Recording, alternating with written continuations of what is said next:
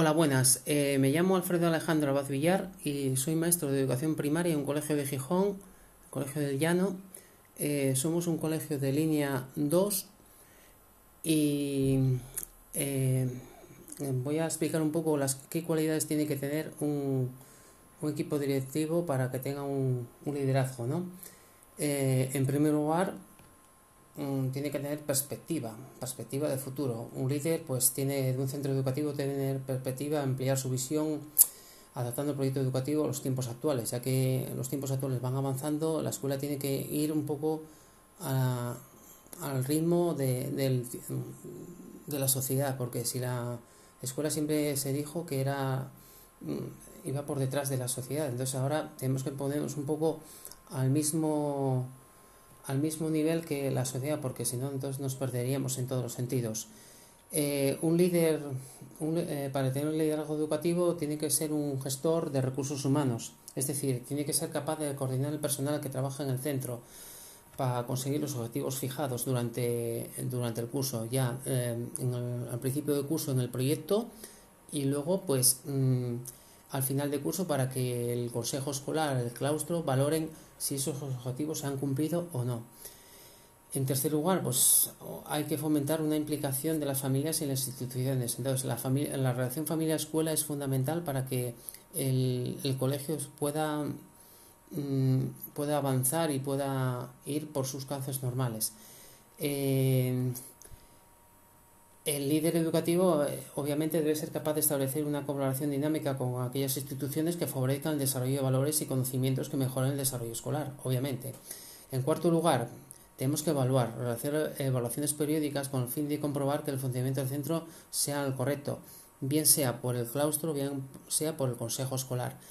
Eh, también obviamente hay que evaluar al alumnado porque claro, con las evaluaciones de diagnóstico podemos evaluar eh, si el, nivel de contenidos adquirido por los alumnos es el adecuado o no, eh, que se hacen obviamente en tercero y en sexto de primaria.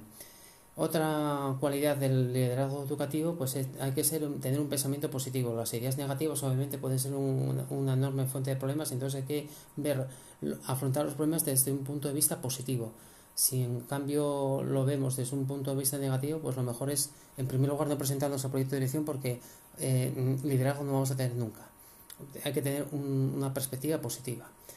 Ser otra cualidad también sería ser perseverante. Las eh, estrategias puestas en marcha necesitan pues el tiempo suficiente para florecer. O sea que esto no es de un día para otro, que eh, tiene que ir poco a poco ir calando y, que los frutos se vayan recogiendo a medida que avance el curso.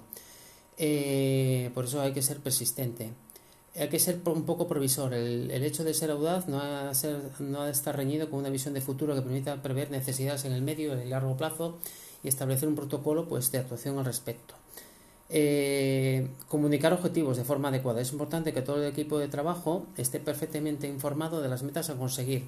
Es decir, el claustro tenemos que tener, ante todo tenemos que tener un buen clima de trabajo. Si no tenemos un buen clima de trabajo, obviamente todas las informaciones que demos al claustro a los órganos colegiados, pues, mm, pues, eh, mm, pues calarán más o menos. Entonces, si creamos un buen clima y somos líderes en ese caso, pues podremos transmitir mm, bien los objetivos que pretendemos conseguir.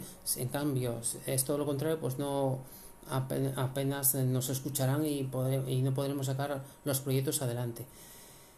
Eh, pues otra cosa, tomar decisiones eficaces, es decir, tras escuchar opiniones y tal, hay que ser tomar una decisión contundente y eficaz. Es decir, que intente pues mm, ser, tener el consenso de la mayoría del claustro. Obviamente en un claustro siempre hay opiniones divergentes y no van a ser las mismas, eh, no van a ser pues comunes a lo que pensamos nosotros. Entonces, claro, es importante que nosotros pues intentemos consensuar las opiniones que emiten los miembros del claustro y luego intentar sacar, llegar a acuerdos para poder sacar los proyectos adelante.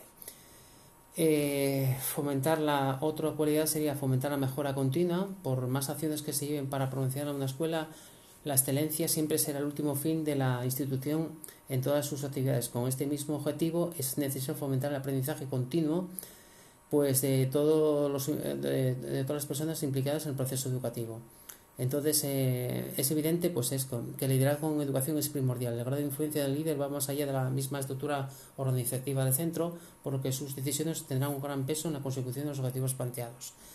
Eh, para concluir, podría decir que también mm, eh, hay varios autores, por ejemplo, que nos dicen cómo que hay que qué cualidades tiene que tener un líder educativo para ser eficaz.